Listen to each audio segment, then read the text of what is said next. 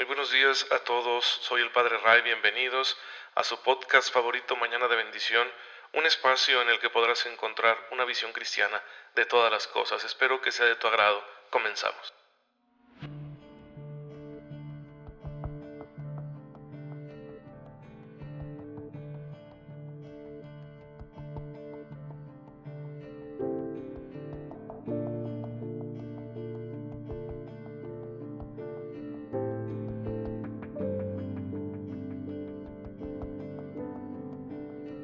Hola, ¿qué tal? Muy feliz miércoles. Bienvenidos a su podcast favorito. Espero en Dios que se encuentren muy bien y que el Señor les esté proporcionando todos los dones, todas las bendiciones, todas las cosas buenas que Él sabe que necesitamos y por eso está muy dispuesto a dárnoslas. Así que hay que descubrirlo con los ojos de la fe, descubrir esas bendiciones, dones, gracias que ya están presentes en nuestra vida que son para que lo resolvamos todo cristianamente, especialmente ahorita que tenemos esta cuestión de la pandemia que nos saca de quicio, porque además del peligro de contagio que a todos nos inspira temor, pues bueno, tenemos este problema de las restricciones, las medidas que son necesarias y que pueden ser fastidiosas, puede ser todo un reto estarlo viviendo eh, a diario, ¿no? El, uso del gel antibacterial, la limpieza de las cosas, el traer puesto el cubreboca, el mantener la sana distancia, etc.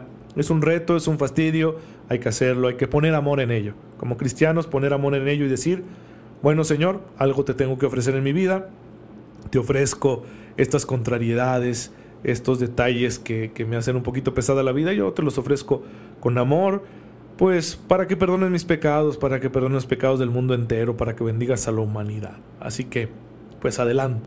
Hoy celebramos a San Juan Eudes, la iglesia nos invita a recordarlo, santo francés, fundador de una congregación religiosa dedicada a la formación en los seminarios. A él le interesaba mucho que los futuros sacerdotes tuvieran una formación espiritual sólida, una espiritualidad centrada en la adoración eucarística, en la devoción al Sagrado Corazón de Jesús, en el amor a María Inmaculada y a los pobres. Se encargó también de que las mujeres de, su sociedad tuvieran la oportunidad de recibir una formación equivalente, porque como que estaba muy desfasada la formación de las mujeres con la de los hombres. Los hombres tenían más oportunidades educativas y también más oportunidades de profundizar en una espiritualidad sólida. Las mujeres carecían de ello y por eso fundó una congregación de mujeres que se dedicara a transmitir esa sólida espiritualidad también a las féminas para que pues eh, fuera parejo, ¿no? La espiritualidad de hombres y mujeres católicos en su tiempo. Hizo mucho bien. Yo, en lo personal, me he nutrido mucho de la espiritualidad de San Juan Eudes.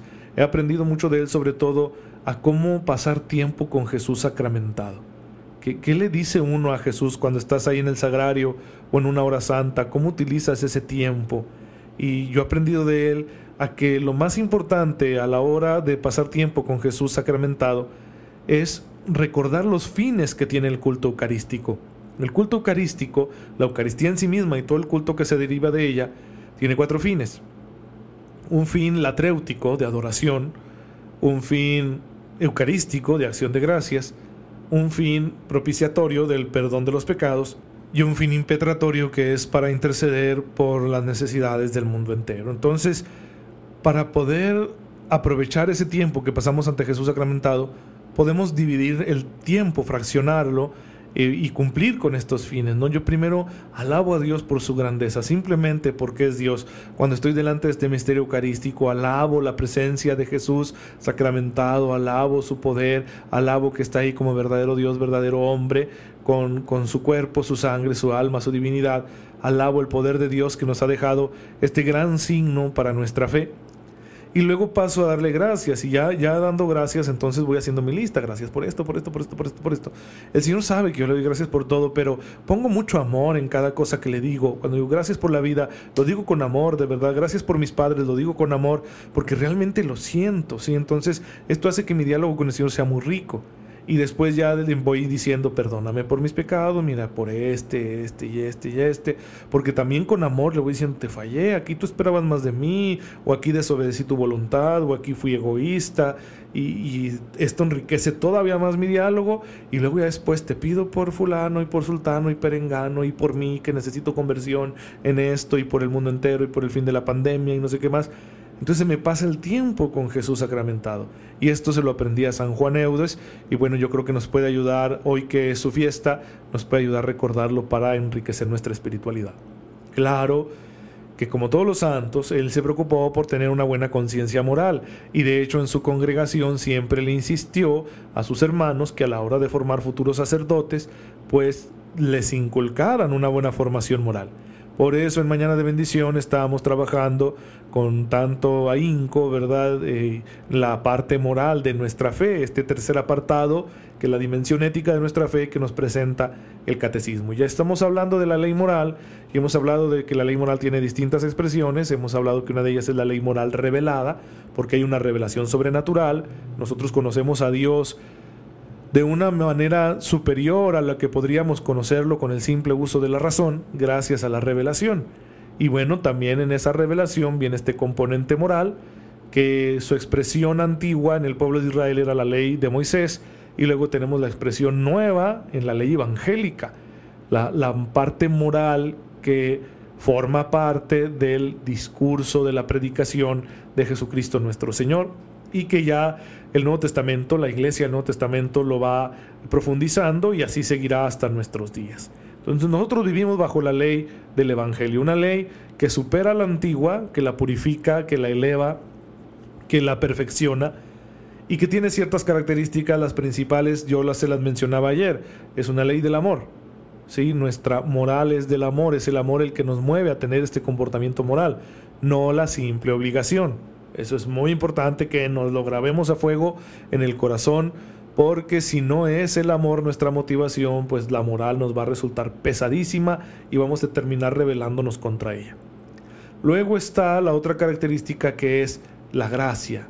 Es una moral de la gracia, es decir, yo no voy a cumplir con estas exigencias éticas con mi solo esfuerzo, sino con la gracia de Dios una gracia que me llega mediante la comunión con Él, una comunión con Él que se va forjando mediante el acceso a los sacramentos, mediante la escucha de la palabra, mediante la oración personal y mediante las obras de misericordia.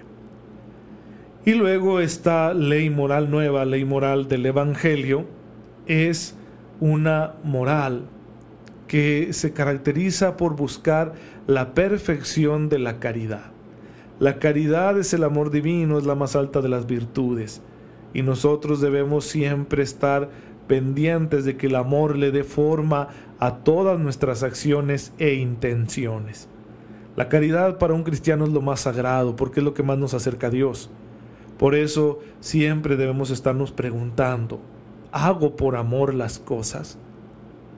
Cuando me arrepiento de algo, ¿lo hago por amor? Cuando hago una obra buena la hago por amor. Cuando me acerco a mis acciones religiosas lo hago por amor. Cuando trato con mi prójimo lo trato con amor. Cuando perdono, perdono con amor. Cuando ayudo, ayudo con amor. Cuando incluso descanso y todo lo demás lo hago amorosamente. Siempre la caridad tendrá que darle forma a todo. Si no, las cosas, aún las mejores, pueden desvirtuarse. Una buena obra puede convertirse en algo malo si yo no la practico por amor, sino por otra cosa, como por interés egoísta. Sí, tenemos que tenerlo esto muy claro porque tendemos a confundir lo que es el amor. Les voy a poner un ejemplo, porque es fácil para mí poner este ejemplo, no porque sea una obsesión mía con el tema, hay que tenerlo muy claro, sí. La moral es muy amplia, pero en moral sexual esto es muy evidente. Sí, te dicen estos chicos que son novios, ¿no? Es que estamos teniendo relaciones sexuales. ¿Por qué? Les pregunto yo. Porque nos amamos. ¿Será? ¿Será que realmente tú estás haciendo eso porque quieres el bien de la persona? Porque eres hijo de Dios, eres cristiano, por eso estás aquí hablando con un sacerdote. Entonces se supone que tú tendrías que practicar la virtud de la caridad en todo. ¿Estás realmente acostándote con tu novia por bien de ella? ¿Estás realmente teniendo sexo por porque amas y sabes que esto te va a ayudar a perfeccionarte y a perfeccionarla a ella y los va a conducir a la salvación y los va a acercar más a Dios. ¿Realmente lo estás haciendo por eso? No, lo estás haciendo por egoísta, porque sabes que es placentero, porque es una gratificación, porque quieres hacerlo para sentirte bien tú, porque quieres tener un desahogo físico, ¿sí? Porque es una cosa muy atractiva porque quieres exprimir la juventud y la belleza de la otra persona antes de que se acabe, ¿verdad? Esos son los verdaderos motivos. No nos engañemos, eso no es amor.